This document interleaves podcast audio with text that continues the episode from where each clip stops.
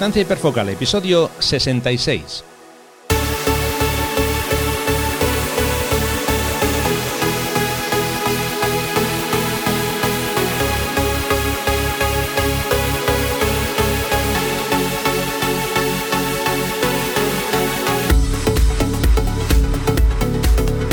Hola, hola, hola, hola, ¿qué tal? ¿Cómo estamos? Bienvenidos todos a un nuevo episodio de Distancia Hiperfocal, el podcast de fotografía, de paisaje y viajes. Soy Rafa Irusta, fotógrafo profesional especializado en fotografía de paisaje y un día más está conmigo Sandra Vallaure, fotógrafa, viajera y responsable del podcast Destinos y Faca. ¿Qué tal, Sandra? ¿Cómo estás? Pues muy bien, Rafa, encantada de estar aquí un episodio más contigo y con todos los oyentes. Pues sí, ya han pasado 15 días y aquí estamos hoy para debatir sobre la evolución en el procesado de tus fotografías, o de nuestras fotografías, mejor dicho. Y vamos a conocer el trabajo de un nuevo fotógrafo que nos va a traer Sandra un poco más tarde. Pero antes de empezar, como ya sabéis, es algo habitual eh, comentaros que tenéis disponibles los talleres del segundo semestre del año. En esta ocasión nos vamos a fotografiar los colores hasta Navarra, otoño en Navarra, genial. Taller Selva de Irati los días 16, 17 y 18 de octubre. Quedan poquitas plazas, así que podéis consultar toda la información por si os interesa asistir en la dirección rafairusta.com barra talleres.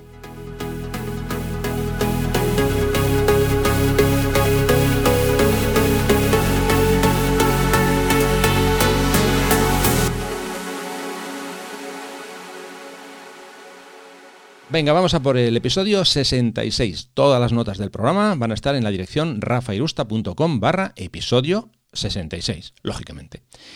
Eh, bueno, en el anterior episodio eh, ya sabéis que bueno surgió en la conversación el tema del revelado, del, procesado y bueno, se me ocurrió la idea de, plantear este episodio. ¿no? Entonces Sandra dijo que por supuesto que lo íbamos a dejar ahí a, la, vamos a decir a la opinión de los oyentes y bueno, como habéis comentado que sí que os interesa, pues vamos a ir con ello y vamos a hablar un poco en este caso de la evolución que ha tenido el procesado en nuestras fotografías, tanto de, en el caso de Sandra como en mi caso. Eh, lo que yo creo que queda claro, es evidente, creo, ¿eh? Eh, que todos empezamos a procesar de una forma y bueno, poco a poco pues, pues vamos cambiando, vamos eligiendo tipos diferentes. A lo mejor empezamos de una forma em, más agresiva con unos procesados más, más saturados, luego nos vamos suavizando poco a poco o con unos contrastes muy fuertes y luego vamos intentando eliminar esos, esos contrastes. Entonces, no sé, si te parece, Sandra, comentarnos un poco cómo fueron tus inicios y cuál es la situación en la que estás ahora. Claro, no, no de golpe, quiero decir, te contando también la, parte intermedia, si te, si te parece, o, vamos, vamos turnándonos como quieras. Pues mira, mis inicios se pueden resumir en tres palabras. A lo loco. O sea, yo revelaba así mis fotos. Es que no tenía ni idea. O sea, yo movía esos deslizadores porque... Eh, yo directamente, o sea, nunca pasé por cámara RAW. Yo directamente empecé con, Lightroom, me parece que con Lightroom 2. Y bueno, cuando me animé, bueno, es que, ya, ya conté en el episodio anterior que primero cometí el grave error. Es que yo he cometido todos los errores uno detrás de otro. Empecé cometiendo el grave error de, con mi primera reflex, no tirar en, en RAW tiraba en JPG. Y ya después, cuando ya. Porque me daba pereza, o sea, yo decía, pero qué rollo. Si, si ya tengo, si lo bueno del digital es que ya tengo la foto, ¿para qué quiero un negativo? Si es que yo nunca voy a revelar las fotos ni me voy a sentar ahí y, y bueno, en fin. ¿En qué hora pensaría yo eso? pero bueno. Total, que después de dos años con la Reflex, ya por fin cuando hice eh, durante, cuando me fui de viaje un mes a Colombia, ya decidí que sí, que iba a tirar en, en RAW, entonces estuve, hacía las fotos en, en JPG y en, y en RAW. Y ya dije, bueno, pues venga, igual es el momento de, de empezar, ya que las tengo, pues es el momento de, de, empezar a revelar. Entonces, bueno, pues me compré Lightroom y yo cuando abrí eso y dije, pero ¿esto qué es? o sea, ¿por dónde le meto mano a esto? Y claro, pues o sea, ni idea. Pues, pues ni idea. Yo metía ahí mis fotos y empezaba a deslizar para arriba, para abajo, para atrás y por supuesto fundamentalmente todo en el panel básico. No sabía nada de lo que era corregir la distorsión, ni el panel, por ejemplo, HSL, ni sabía enfocar, ni, bueno, pues lo que se dice básicamente, nada. Por supuesto, saturaba a tope mis fotos. alegría, alegría, venga, saturación a tope. Bueno, tengo que reconocer que de todas formas em, es una carencia que tengo. normalmente me suelen gustar Mm, hombre, ahora ya lo matizo mucho más, pero me suelen gustar las fotos con, color. Igual que, por ejemplo, en el episodio 65 se hablaba del, trabajo de Lane Lee y decíamos que ella tiraba a unos tonos más pastel y un poquito más desaturados. Em, a mí me gusta un poco lo contrario siempre y cuando la foto me lo pida ¿eh? y, y, el, y, el, sitio o, la, o el destino que esté fotografiando de ese viaje o tal me lo, me lo pida, pues intento darle ese, ese puntito de, color que me parece que le da un poco más de alegría a las, a las fotos. Pero básicamente empecé así, pues, pues a lo loco. Y luego ya, pues mm, después de... Empezó la moda de los ebooks y sobre todo eso, los, los libros digitales, entonces me empecé comprando alguno y sobre todo al principio aprendí, fíjate, más que cosas de revelado y de procesado, al principio aprendí más cosas de catálogo, pues de cómo hmm. importar las fotos. Yo por suerte no, no cometí nunca el error de, de, eh, de, importarlas en DNG, siempre las dejaba en el, en el archivo original. Y luego ya cuando ya más o menos tuve claro el tema de la importación y un poquito el catálogo, aunque bueno, también cometí errores de principiante de los cuales no vamos a hablar hoy, que me obligaron a renombrar todos mis archivos. Yo he renombrado todos mis archivos dos veces en mi vida y ya por fin ahora con este tercer método ya no, tengo ya más cambios que hacer. Y entonces ya empecé a aprender un poco a revelar, a ver cuáles eran las diferencias entre los distintos paneles que tiene Lightroom, para qué servía no cada herramienta, pero sí por lo menos el, un poco el grueso. Y, bueno, pues aprendí también que a veces hay que dejar reposar las fotos, em, que también según el día en que reveles las fotos pues te salen de una manera u otra y eso todo pues lo da la, la experiencia y el, y el enfrentarte y el, el, enfrentarte a la imagen y el sentarte delante del ordenador y, y, probar cosas. Y bueno pues yo veo revelados míos de hace 10 años y no me gustan pero bueno ahí están. Quiero decir que no o sea mi plan no es borrarlos mi plan es dejarlo ahí pues para ver eh, precisamente cómo, cómo evoluciono. Eh, lo que sí que te confesaré que no hago es revelar por segunda vez una foto que ya está revelada, pero más que nada porque, porque no, no tengo tiempo. Si tuviera tiempo a lo mejor algún día haría el ejercicio que me parecería muy interesante. Revelar una foto de hace mucho tiempo y ver cómo la revelaría ahora sin, sin, ver, la, sin ver el resultado final de la original, digamos y siempre me lo he planteado me, que, me, a lo mejor me apetecería hacerlo, pero luego termino leyendo un libro, viendo un vídeo, no sé qué, y al final lo procrastino y nunca lo hago. bueno, te cuento un poco cómo empecé yo y luego además voy a eh, enlazar justo con esa parte que acabas de comentar ahora. Bueno, yo empecé con, ya comentaba en el episodio anterior, con una 10D y yo desde el principio, desde el minuto uno, yo tuve claro que yo quería disparar en nada de JPG. De hecho, desactivé la opción de JPG, que a veces, ya sabes que cuando empezamos, pues igual por miedo decimos, venga, pues grabo en JPG, pues si acaso con el RAW no me arreglo. No, no, no. Yo dije desde el minuto uno, venga, archivo RAW. En aquella época en la que yo empecé, eh, de hecho, todavía no estaba funcionando el Lightroom. Eh, solamente eh, había la posibilidad de usar el, propio revelador de, de cada cámara en mi caso, como usaba Canon, pues el DPP, el Digital Photo eh, Professional, y luego estaba la opción de Capture One, que claro, era un, software en aquella época obviamente bastante rudimentario, pero bueno, el, resultado, o vamos a decir, la, eh, la ergonomía a la hora de, trabajar o el interface a la hora de, trabajar era mucho más amigable, para mi gusto por lo menos, que el de Canon, ¿no? Entonces, bueno, pues empecé. Empecé gracias a un foro en el que estaba yo en aquellos tiempos. La gente usaba ese, ese revelador y bueno, pues eh, empezamos con aquello.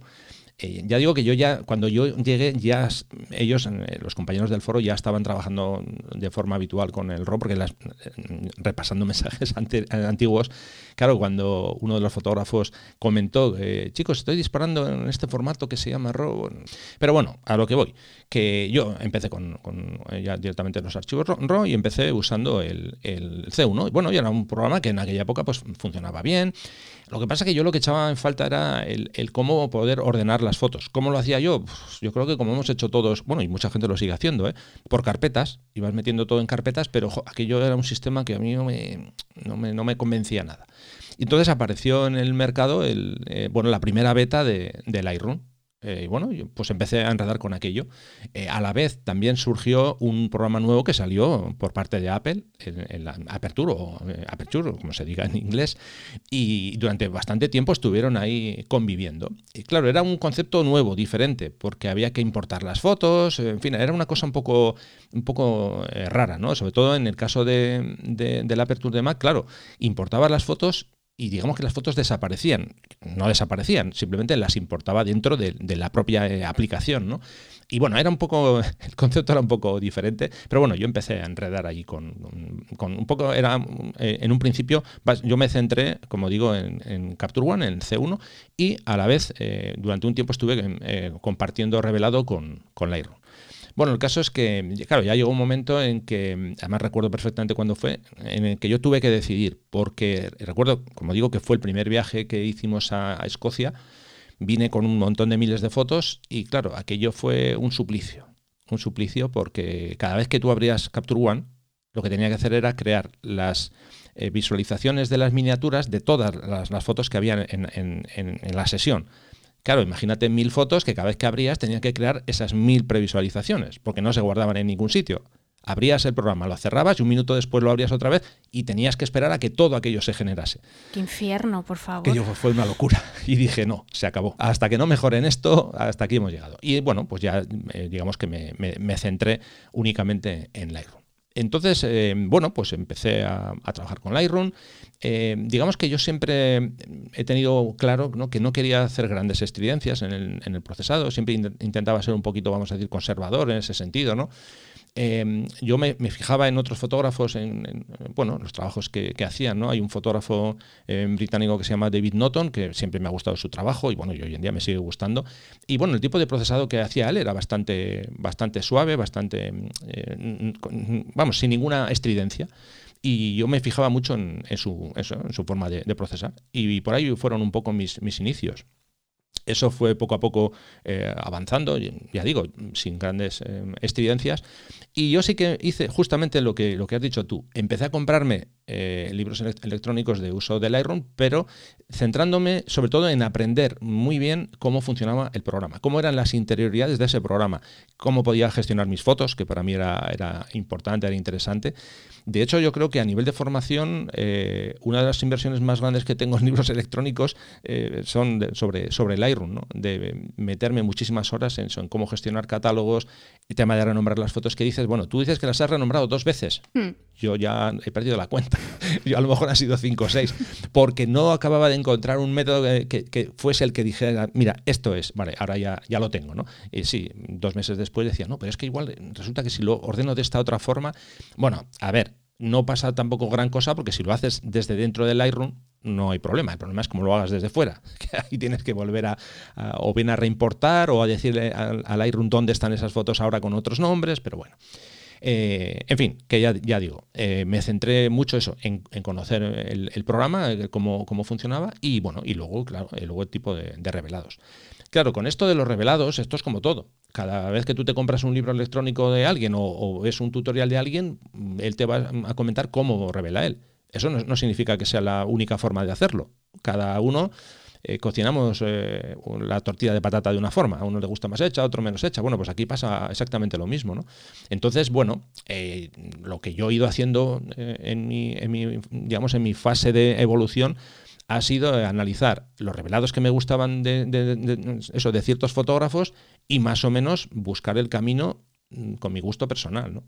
Eh, coge un poco de aquí, coge un poco de aquí, eh, vale, alguno a lo mejor te da unas, unas, ciertas ideas o tú ves un look que más o menos te gusta y dices, bueno, pues hombre, a mí esto me, interesa, ¿no? Sobre esto del revelado, eh, yo creo que lo, habrás oído exactamente igual que yo miles de veces, lo de, vamos a decir, lo de, yo solo revelo en función de lo que yo recuerdo que estaba viviendo en ese momento. Sí, bien, como base fundamental puede estar muy bien y, y de hecho yo lo hago muchas veces, ¿eh? Pero yo cada vez me he ido suavizando, suavizando más en ese sentido y me he ido dejando llevar más por eh, la interpretación que yo quiero hacer de lo que yo estaba mm, sintiendo en ese momento o lo que yo siento en el momento que revelo la foto. Tú has dicho que no, no, practicas el ejercicio de, de re revelar la foto, o sea, de revelarla de nuevo. Sí. Yo, lo, yo eso lo hago mucho, mucho. Me gusta mucho eh, revisitar esas fotos. Eh, de hecho, a ver, eh, por ejemplo, hay, hay, fotógrafos que mm, llegan a su casa de un viaje o de donde sea, me da igual. vienen con la sesión, la importan, la revelan, procesan y ya está. Sesión terminada. Mis sesiones todas están sin terminar. Pero no porque no, no haya revelado todas las fotos, que obviamente todas no las he revelado, sino porque siempre estoy abierto a que a lo mejor digo, pues voy a ver una foto que hice en, un viaje de Escocia de hace 11 años, eh, porque igual resulta que ahora puedo interpretarlo de otra forma diferente, porque por supuesto influye lo que tú has dicho, el estado de ánimo que tengo el día que estoy revelando esa foto, eh, cómo, cómo, recuerdo yo 10 eh, años después una escena que fotografié, como digo, hace 11 años, ¿no? Entonces, mm, yo me dejo guiar al final de, toda esa parte, eh, porque como yo no busco la pureza en sí de decir, no, no, es que yo tengo que mm, captar exactamente lo que había en el momento, porque si tengo que hacer eso, claro, tengo que ir con una tabla de colores, eh, bueno, ya sabes, ¿no? Todo el, proceso de sacar lo que se dice los colores reales, que todo esto de los colores reales es siempre muy, muy relativo. Si hablamos de producto, por ejemplo, que tú tienes que fotografiar un coche, pues claro, tienes que sacar el color del coche bueno, tienes mm, teóricamente. Vamos a cambiar el ejemplo. En vez de un coche, un cuadro. A ti te dice alguien, quiero que me hagas una reproducción de este cuadro. tienes que ser lo más fiel posible. Hay herramientas para ello coges una tarjeta de color de la marca X-Rite, por ejemplo, la pones delante y te, vas a garantizar que vas a tener colores reales. Ah, puedes crear un perfil para tu cámara incluso, en fin, puedes, eh, eh, de hecho puedes y debes eh, calibrar todo, la impresora, todo, todo toda esa cadena. Pero claro, cuando yo hago paisajes, yo no quiero nada de eso. Yo quiero captar el, paisaje y revelarlo en función de lo que yo considero. Que alguien puede decir, oye, estábamos juntos haciendo la foto, y es que lo que tú has enseñado no es lo que yo vi. Bueno, pues es que no lo sé. Yo no sé lo que viste tú. Porque luego, a ver, eh, si hilamos muy fino todavía, eh, tu cerebro y el mío no tienen por qué interpretar los colores igual. ¿eh? Esto puede parecer una tontería, pero ¿qué pasa? Que si yo, por ejemplo, soy daltónico, tengo que ver los colores igual que tú. Que de hecho no los voy a ver igual que tú. No, no, está claro. Y de hecho, no, no, sí, sí, sobre los colores. Y de hecho, cuántas veces nos hemos reído, mm, y ahora voy a hacer el típico chascarrillo, de que vosotros veis azul y nosotras vemos cian, turquesa, azul grisáceo, azul claro, azul oscuro, azul marino, azul verdoso, ¿no? Sí, sí, sí, sí. No, verás, pero, o sea, quiero decir que, que nosotras tenemos una, una, riqueza en nuestro vocabulario a la hora de describir colores que es muy diferente del vuestro. Ojo, que no digo que sea mejor ni peor.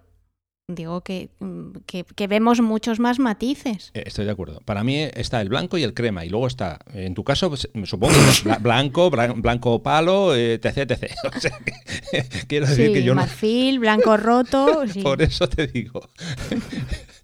No, a, eso iba un poco, ¿no? Que, ahí entra, digamos, esa, esa interpretación. Ojo, a ver, ¿eh? eh vamos, siempre quiero dejar esto claro, que luego si no, hay gente que se pone nerviosa. Que yo no, no hago una crítica sobre los que dicen, no, no, es que yo no quiero tocar, me parece muy bien, si tú no quieres tocar y tú dices, no, yo quiero, según sale de la cámara, eh, con unos ajustes muy leves, porque eso es lo que yo veía en ese momento. Vale, perfecto. Yo no tengo nada que decir. Quiero decir, si tú decides eso, me parece genial. Claro, claro, claro. No, no, eso, eso está claro. No, pero que te iba a decir que nos estábamos desviando un poco del tema porque ya estamos entrando dentro del mundo de la interpretación y de qué queremos conseguir con el revelado, cuando en realidad íbamos mm. a hablar un poco de la evolución. Te lo digo para que luego no se, nos, no se nos acabe el tiempo. Vale, venga, perfecto. Nada, pues venga, si quieres seguimos con, esa, con, esa, esa, evolución que, digamos que se plantea en los trabajos que, hacemos ahora, en las fotografías que, hacemos ahora. Yo, por ejemplo, en mi caso, a ver, eh, ya sabéis que yo utilizo filtros. Hay muchísima gente que dice que no, es un rollo, los filtros pesan mucho, encima cuestan un dineral, si luego lo puedo hacer en digital, vale, perfecto, pues es una, una opción, me parece genial. Pero yo, por ejemplo, yo prefiero hacerlo todo lo que puedo en el campo. Eso no significa que luego no, cuando digo a casa no me siento delante del ordenador y revelo fotos. A mí me encanta revelar fotos, ¿eh? Quiero decir que me gusta. Lo que menos me gusta, lo que más odio es quitar las manchas del sensor. Pero eso alguna día creo que ya me lo habéis eh, escuchado. Pero eh, dejando eso de lado, a mí me encanta, me encanta revelar y trastear con, el revelador, con Lightroom, ¿no? con los diferentes módulos y demás.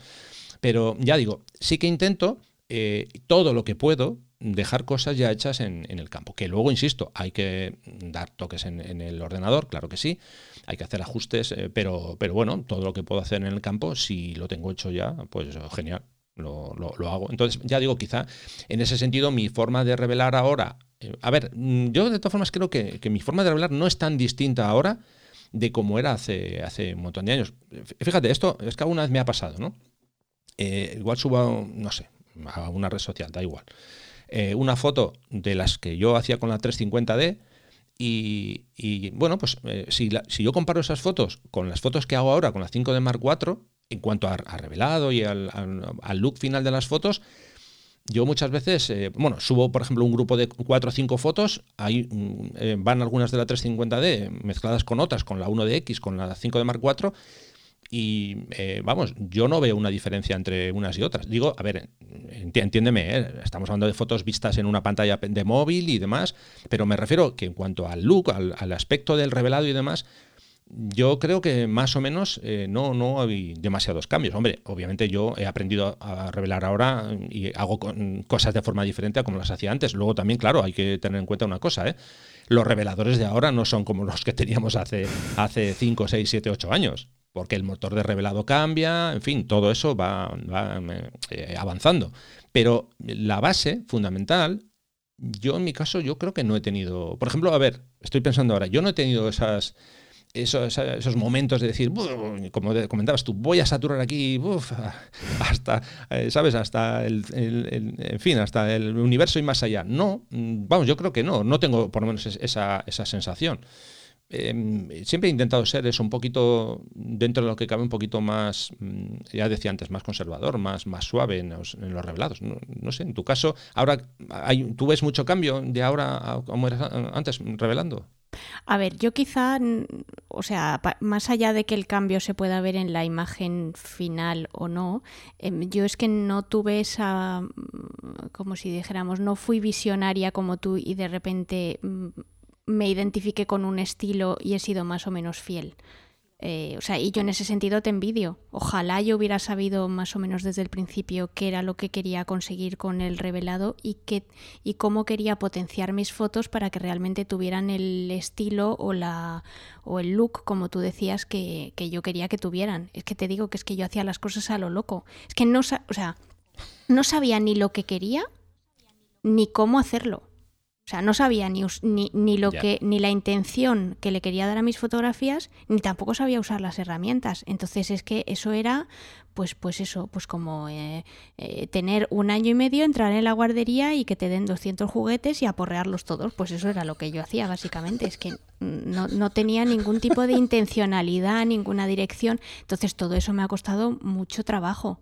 O sea, mucho trabajo, muchas horas, mm, eh, pues eso, leyendo, eh, viendo vídeos, mm, aprendiendo de cómo eh, revela otra gente, lo que tú decías de incorporar ciertas cositas de uno, ciertas cositas de otro, probar y abandonar aquello que no me interesaba, tener una, tener más o menos un flujo de trabajo regular, una metodología, empezar primero por X herramienta, después por otra y sobre todo ampliar el, uso de las, de las herramientas que tenía a, mi disposición, independientemente de que, como tú bien dices, en el caso de Lightroom, obviamente de la versión 2 con la que yo empecé a, la versión actual, pues ha habido muchos cambios, muchas mejoras y sobre todo que se, han, se ha ampliado el número de herramientas que tienes disponibles. Pero insisto, es que yo al principio el panel HSL que lleva existiendo desde tiempos inmemoriales, es que no tenía ni idea de cómo usarlo. Y yo empezaba a mover a izquierda a derecha, se iban los colores a donde les daba la gana, y, luego empezaba atrás, atrás, atrás, atrás, porque, porque claro, eso no había, eso, eso se te hace, a mí eso se me hacía bola y no había por dónde, no había por dónde cogerlo. Entonces, mucha prueba y error. Eh, y, y mucho sobre todo aprender de los demás. O sea, aquí en el caso, por ejemplo, mm, del, revelado y del procesado, en mi caso personal, la formación ha sido fundamental. O sea, yo no, no, soy, no me puedo considerar autodidacta para nada. Igual que en, el, en la parte de la captura, sí, sí que me puedo considerar bastante, bastante autodidacta y, y que la mayor parte de las cosas que hago y cómo las hago lo he aprendido yo sola. En la parte de, revelado y de procesado te digo que no. O sea, que yo he, aprendido muy poco por, por mí misma. Antes de seguir, vamos con un mensaje importante. Sí, os queremos recordar que sigue vigente el concurso Next Image 2020, que ya sabéis que es un concurso internacional de fotografía que organiza Huawei y que además os ofrece la posibilidad de ganar unos premios fantásticos. Sí, como ya os venimos comentando, es un concurso dividido en seis categorías. Cortometraje, diferentes perspectivas, eh, fotos realizadas con zoom, macro o con un gran angular, eh, retratos, secuencias de foto, eh, fotografía nocturna y fotografía cotidiana. Si queréis participar en Next Image 2020, tenéis tres formas de hacerlo. La primera es a través de la comunidad oficial de Huawei.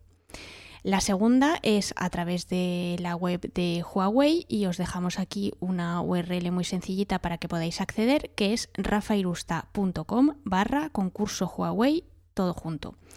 Y luego la tercera opción es hacerlo desde Instagram usando el hashtag eh, Huawei Next Image.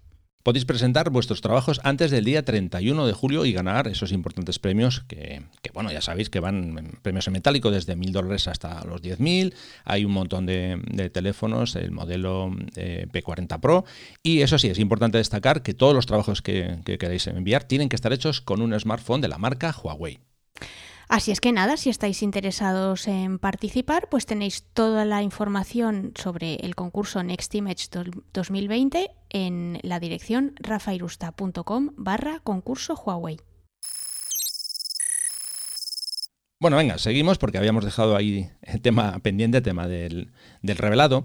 Y sobre lo que tú comentabas antes del tema de que no has sido autodidacta, a mí me pasa exactamente igual que, a ti, ¿no? Yo me, he dejado guiar, pues eso, por gente que obviamente sabe, mm, o sabía o sabe más, más que yo, y he, ido cogiendo pinceladas de aquí y de allá. Lo que en mi caso sí que tengo muy claro, que con el paso del tiempo he ido mejorando en una cosa, y es, eh, vamos a decir, no, no, es que estaba pensando en decir, dejar el tema más técnico mm, de lado. No, no es eso. Lo que he ido aprendiendo poco a poco es que cuando yo tengo una fotografía delante, ya tengo claro desde el principio qué es lo que necesita la, foto. A ver, lo que necesita en función del resultado que yo quiero al final. ¿eh? Entonces tengo claro qué es lo que necesita esa foto y cómo conseguir llegar a ello. Cosa que al principio yo era más eh, carpeto betónico, decía yo, a ver, las fotos hay que procesar así, así, así, así, era, llevaba más un, un esquema fijo y me daba un poco igual cómo fueran las fotos. No, no, no. Eso lo tengo claro ya desde hace tiempo, no sé ahora, ¿eh? desde hace tiempo. Lo primero que, intento es identificar qué es lo que necesita una foto. Y en función de lo que necesita esa foto, pues yo poco a poco busco los, las herramientas o los resortes para conseguir ese, resultado. Esto llega a un punto, eh, incluso que cuando estoy en, una localización y tengo una, escena delante, eh, a veces, a ver, hay situaciones que aunque tú tengas filtros o tengas herramientas para captar lo que estás viendo, sabes perfectamente que, no va a ser posible a lo mejor no sé, se me ocurre que igual hay un rango dinámico muy, una diferencia de rango dinámico muy, muy fuerte y dices, pues que con una foto solo no me va a salir, tengo que hacer dos fotos. Yo parto de la base que siempre intento hacer todo en una, ¿eh? es muy raro que yo haga dos fotos, pero bueno, eh, lo que sí, eh, a, veces lo que hago, a lo mejor digo, bueno, pues voy a, a, subexponer la foto porque no quiero quemar las altas luces, o al revés, o voy a levantar hacia arriba. Entonces ya estoy incluso pensando en lo que voy a hacer en el revelado cuando estoy haciendo la, foto. A veces eso puede ser un poquito eh, estresante, un poquito bastante, digo, pero, pero bueno, eso me ayuda a que luego cuando, cuando voy al, ordenador eh, tengo la foto delante y digo, ah, vale, aquí ya, ya tengo claro por qué esta foto está tan oscura o por qué esta foto está tan, tan luminosa, ¿no? Porque yo ya había pensado en, mi momento eh, cómo, cómo, iba a hacer esa foto. Esto tiene una parte también negativa, cuando, sobre todo, esto digo que esta forma de, procesar así las fotos, digo de procesar a nivel mental, ¿eh? Sobre todo cuando estás empezando, mm, quizá no sea muy, muy recomendable. ¿Por qué digo esto? Porque, claro, esas fotos, esas fotos complicadas que, que, os comento, que igual están muy oscuras o igual están demasiado eh, eh, brillantes, porque igual estoy derecheando, claro, si tú ves eso en la pantalla trasera de la cámara, pues lo que te dan ganas es de coger la cámara y tirarla contra la primera roca que tengas delante, porque dices, vaya basura que estoy haciendo. Entonces, eh, yo cuando alguien empieza, no recomiendo que, ajustes tu cámara así, sino que intenta ajustar tu cámara para que lo que veas en la pantalla sea agradable a la vista, porque eso te va a potenciar a, seguir haciendo fotos, a que te vayas animando y no que acabes con la moral en el suelo porque dices, tengo la sensación de que hoy no llevo nada decente. ¿Eh? Eso es, importante. Y sobre todo, es importante, muy importante, cuando tú ves las fotografías recién importadas, no te asustes y que no se te caiga, como digo, la moral al, suelo porque digas, qué feo se ve todo, que esto, en, la, en la pantalla se veía mejor. Recuerda que estás importando archivos sin revelar, sin procesar. Que eso después, eh, poco a poco, hay que ir moldeándolo para conseguir el resultado final. De hecho, para este ejercicio es muy bueno el ver el antes y el después de muchas fotos, porque dices, fíjate de lo que había aquí, eh, el material que se ha podido sacar para llegar a este, a, este otro extremo, ¿no? Yo creo que ese es un ejercicio interesante que, creo, creo que muchas veces se aprende, el ver el antes y el después de, una foto. A mí lo que me da cuando cuentas estas cosas es mucha envidia. A mí todavía me cuesta trabajo, no siempre, pero sí muchas veces, eh, ver en mi cabeza cómo quiero que quede el revelado final mientras estoy capturando la foto.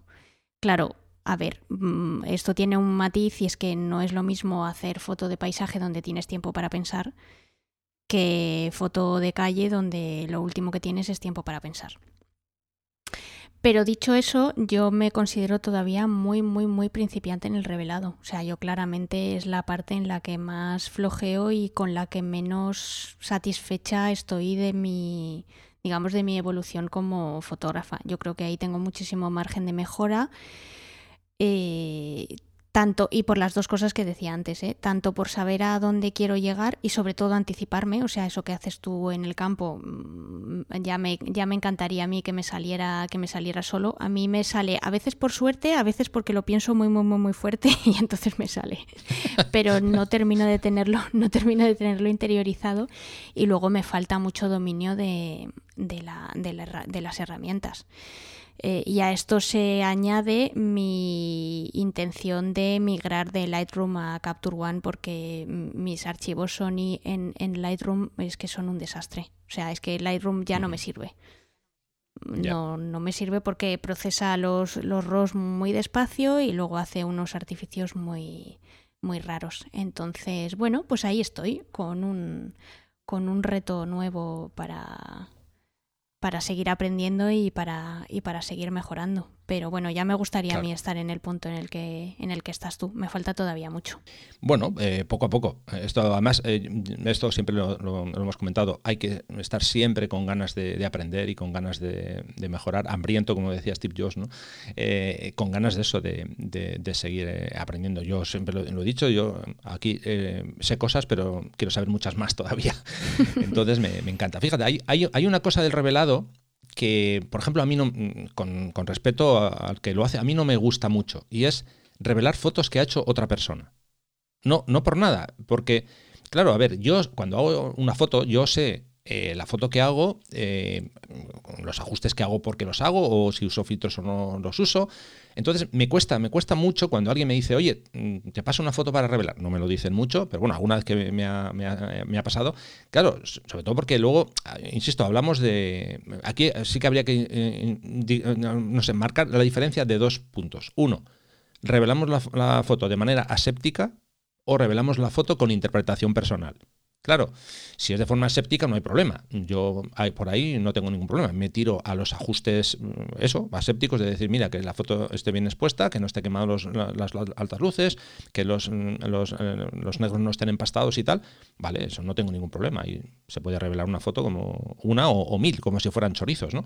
Pero claro, cuando estamos hablando de, toma, interpreta mi foto. ¡Ah!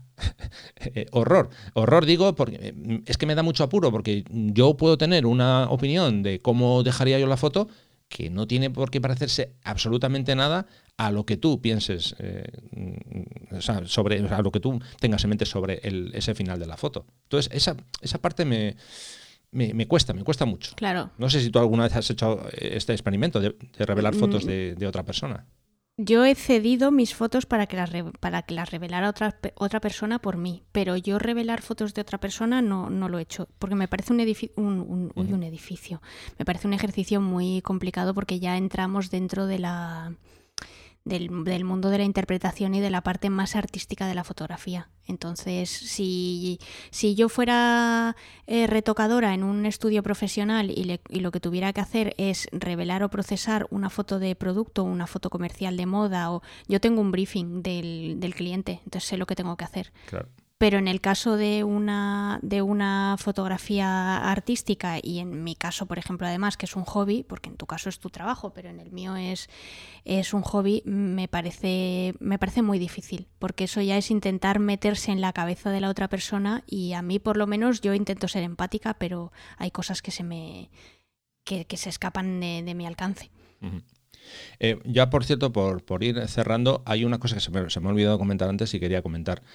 Eh, una cosa que yo desde hace tiempo intento cuidar y, bueno, y cada vez más, ¿no? Eh, eh, para mí es algo importante. todas las imágenes no son iguales. Entonces, todas las imágenes no las proceso de la misma forma. Quiero decir con esto que a veces hay gente que me dice, no, es que quiero aprender a, trabajar con, lotes, ¿no? El, eh, revelar una foto y que pueda revelar mil a, la vez. Sí, bien, de acuerdo. Eso puedes hacerlo, por ejemplo, en una situación que estás en una sesión, se me ocurre ahora, ¿eh? Eh, vas a hacer fotografías de olas a un acantilado, no sé, imagínate, faro de Mouro en Santander. Vas una tarde y vienes a casa con 5.000 fotos, porque has estado disparando ráfaga, tal, vale.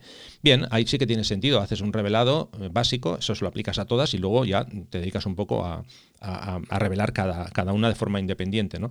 Pero es para lo, único que yo veo sentido al, trabajar con lotes, porque es, que si no, yo intento darle mimo y darle cariño a cada foto, porque cada foto es diferente.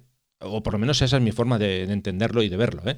Eh, y mira, mira que yo estoy diciendo que eso, al final yo tengo que ser mm, eh, lo más resolutivo posible, eh, intentando aprovechar el tiempo. Pero bueno, aún así hay, fotos que yo creo que es que eso merecen la atención y el tiempo para mm, solamente para, ellas. ¿no? Que luego sí que a veces, eso, eso insisto, puede ser que le aplique revelados básicos. Yo, por ejemplo, tengo hecho algún, algún preset en Lightroom con ajustes básicos para empezar y parto de ahí y luego ya voy trabajando, porque a veces hay ajustes que son tan repetitivos que lo tengo ya grabado. Grabado me refiero en un preset. Aplico ese preset a la foto y luego a partir de ahí voy modificando las cosas que, quiero. ¿no?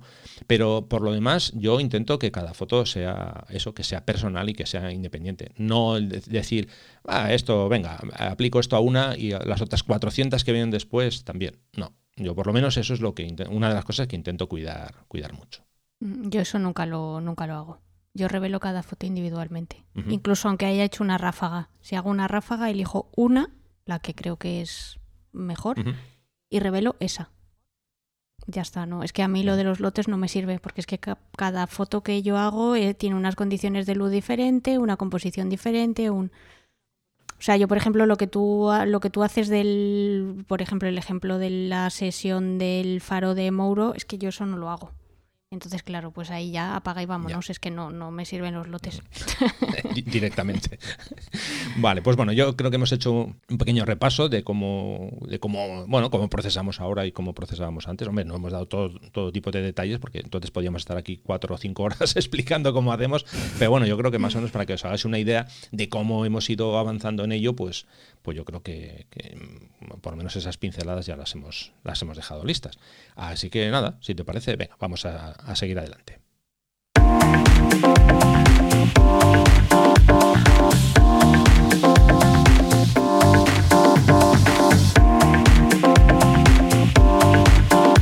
En Distancia Hiperfocal hablamos de viajes con Sandra Vallaure. Bueno, pues un episodio más, nuevo fotógrafo, así que Sandra, cuando quieras, todo para ti. Bueno, pues hoy os traigo el trabajo de un fotógrafo que se llama Anton Reponen.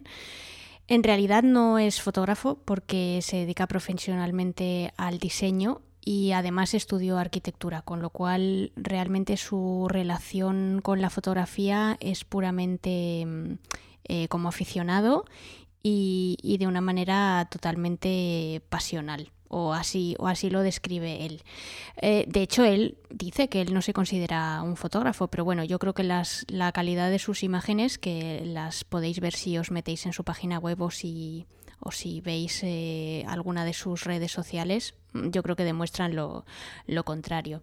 Él empezó haciendo fotos con, con, 14 años cuando le regalaron una, una Zenit, que eso ya es una foto, o sea, eso ya es una cámara ya de que solo nos acordamos los viejunos aquí de, del podcast. Y, y, bueno, él básicamente eh, lo que, a lo que le da mucha importancia es, es a la composición. Eh, ya veréis cuando cuando echéis un vistazo a sus imágenes, que sus composiciones son muy, muy originales y tiene una forma de disponer los, los elementos dentro del, del, encuadre bastante curioso. Y otra cosa bastante mm, sorprendente teniendo en cuenta, digamos, su lado artístico y su lado creativo, es que además le gusta mucho el, pues todo el tema precisamente del revelado y del, y del procesado, ¿no? Porque él dice que es, es la parte de la fotografía donde mejor se alinean su habilidad como diseñador y donde entra mucho en juego la, parte técnica que le ayuda a, enfatizar aquello que no ha conseguido enfatizar con, la parte, digamos, más, más artística de, la composición y la captura. Cuando os metáis en la página web, seguramente os sorprenderá tanto como me ha sorprendido a mí la cantidad de fotos de viajes que tiene. O sea, es una persona que a pesar de no dedicarse a ello profesionalmente, viaja muchísimo, eh, tanto por trabajo como por placer, y aprovecha todos los viajes que tiene a su disposición para, eh, para hacer fotos. Pues no sé, por daros un ejemplo, él da clases en, en una universidad aquí en España, en, en, Cataluña, y entonces tiene un álbum de, de fotos de, de, Cataluña y tiene fotos desde el 2012 hasta el 2019, con lo cual, bueno, pues además eh, eh, son álbumes, digamos, que van, que van creciendo conforme va pasando el, el, tiempo, si es que son destinos a los que, a los que vuelve a, a viajar, ¿no? Em, quizá uno de los proyectos más originales y que más me llamó la atención es un proyecto que se llama eh, New York Photo Guide o guía fotográfica de, Nueva York, em, que es casi como si fuera una mini página web y realmente es una guía visual, es, relativamente breve, pero es una guía visual de Nueva York donde no solo se ve la imagen, sino que además cuenta eh, a través de, iconos y de, bueno, pues digamos que de una interfaz muy, muy bien diseñada y, muy bonita, como no podía ser de otra forma, pues eh, dónde la ha hecho, a qué hora la ha hecho, eh, con, qué con qué cámara, con qué objetivo, en fin. Os dejo ahí el enlace para que entréis y lo veáis, porque si lo describo, lo único que voy a hacer es destrozar lo, bonito que es el proyecto de, de Anton. Además, bueno, pues como lleva 13 años viviendo en en, Nueva York, pues eh, digamos que es una, una, ciudad de la que eh, tiene muchísimas imágenes, muchísimas fotos y muchos recuerdos y bueno, pues ha querido ahí un poco condensar como si dijéramos la, la esencia, ¿no? Eh, si os metéis también en, en una sección que se llama Stories o historias, eh, veréis que también incluye otros pequeños proyectos eh, interactivos, pues por ejemplo las crónicas de su viaje por Indonesia o por Perú, tiene incluso alguno también bastante curioso que se llama Aircrafts y o sea eh, aeronaves digamos. Y aquí lo que demuestra es su faceta de aerotrastornado. La verdad es que le gustan mucho los, aviones y, tiene fotos bastante bastante curiosas. Em, y ya veréis que son, eh, son fotos en general, sus fotos de viaje, ya no me estoy refiriendo solo a, las de los aviones, eh, muy especiales. A ver, eh, ya sé que siempre digo que todas las fotos de los fotógrafos que destaco en estas secciones son, son especiales y originales. Bueno, en fin, si no, no estarían aquí, ¿no? que no son las típicas fotos así hechas, hechas rápidas, casi sin, sin pensar.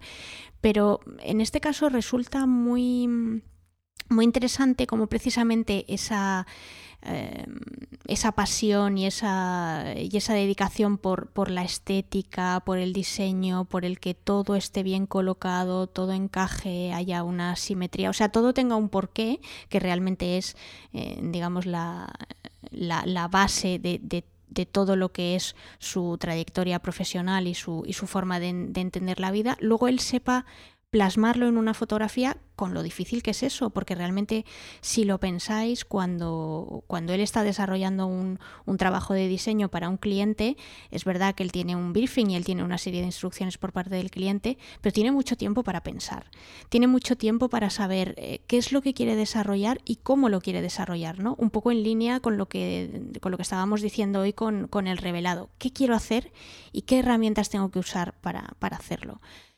Claro, cuando estás haciendo fotos, y muchas de las fotos que vais a ver en, en la página web de, de, Anton, no tienes tanto tiempo para pensar. O sea, a lo mejor en una foto de paisaje en un momento dado del día, sí, porque tienes un, eh, tienes un margen para prepararte para la composición hasta que colocas el trípode y tal. Pero vais a ver que hay otras muchas fotos en las que no. Eh, hay fotos de paisajes urbanos donde están pasando cosas, hay fotos de gente, eh, hay fotos de mercados, hay, hay fotos de muchas cosas donde tú no controlas realmente o controlas en una medida muy pequeña qué está pasando y cómo lo vas a, plasmar en, tu foto. Y realmente mmm, a mí me sorprende que precisamente una persona que esté tan acostumbrada a tener tanto tiempo para pensar resuelva de una manera tan brillante la inmediatez y la espontaneidad que tienen, que tienen sus imágenes. Más allá de que luego, evidentemente, eso lo trabaje en el revelado y luego le saque, digamos, todo el, eh, todo el jugo o toda la fuerza a, esa imagen, ¿no? Pero el, ya la base, lo que es el propio negativo con la composición y toda la parte artística, a mí me parece mm, espectacular. Así es que nada, ahí os dejo los enlaces, le echáis un vistazo y, bueno, pues espero que lo disfrutéis tanto como, como lo he disfrutado yo mmm, viendo su, su trabajo y, bueno, y todos los viajes que seguirá haciendo y que seguirá compartiendo con nosotros. Bueno, pues nada, vamos a pasar un poquito de envidia viendo las fotos de Anton y de esos viajes que, que se pega. Venga, seguimos.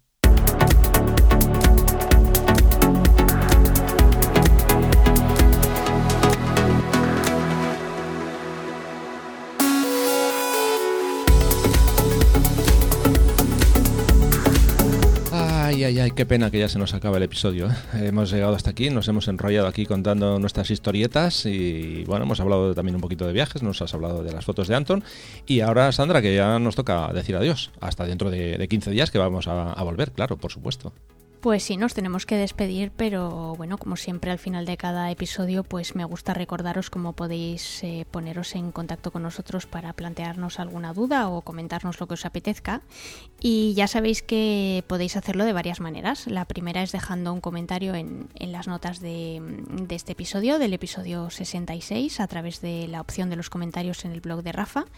También podéis poneros en contacto con nosotros a través de dos redes sociales. La primera es a través de Instagram, donde podéis escribir a, Rafa, cuyo usuario es Rafa Irusta.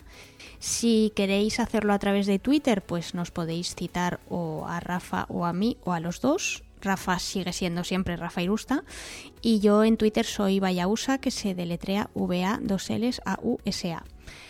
Si también queréis algo un poquito más interactivo y, y, conversar con otros oyentes del podcast y otros seguidores de, de, Rafa, pues podéis hacerlo a través del grupo de, de Telegram y tenéis un, un, enlace para acceder en las notas del programa. Y luego, bueno, pues si queréis seguir aprendiendo y que Rafa os enseñe cosas, pues tenéis ahí su canal de YouTube que siempre está subiendo contenido interesante para que, bueno, pues sigáis aprendiendo y sigáis disfrutando de todo lo que sabe, que es muchísimo. Bueno, gracias.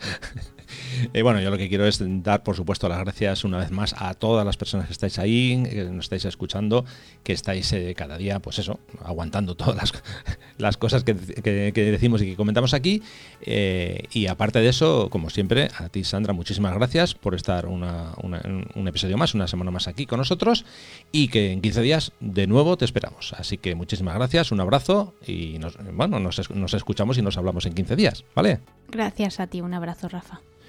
Bueno, pues nada, por mi parte ya solamente me toca despedirme. Recordaros, antes de irme, taller Selva de Irati los días 16, 17 y 18 de octubre.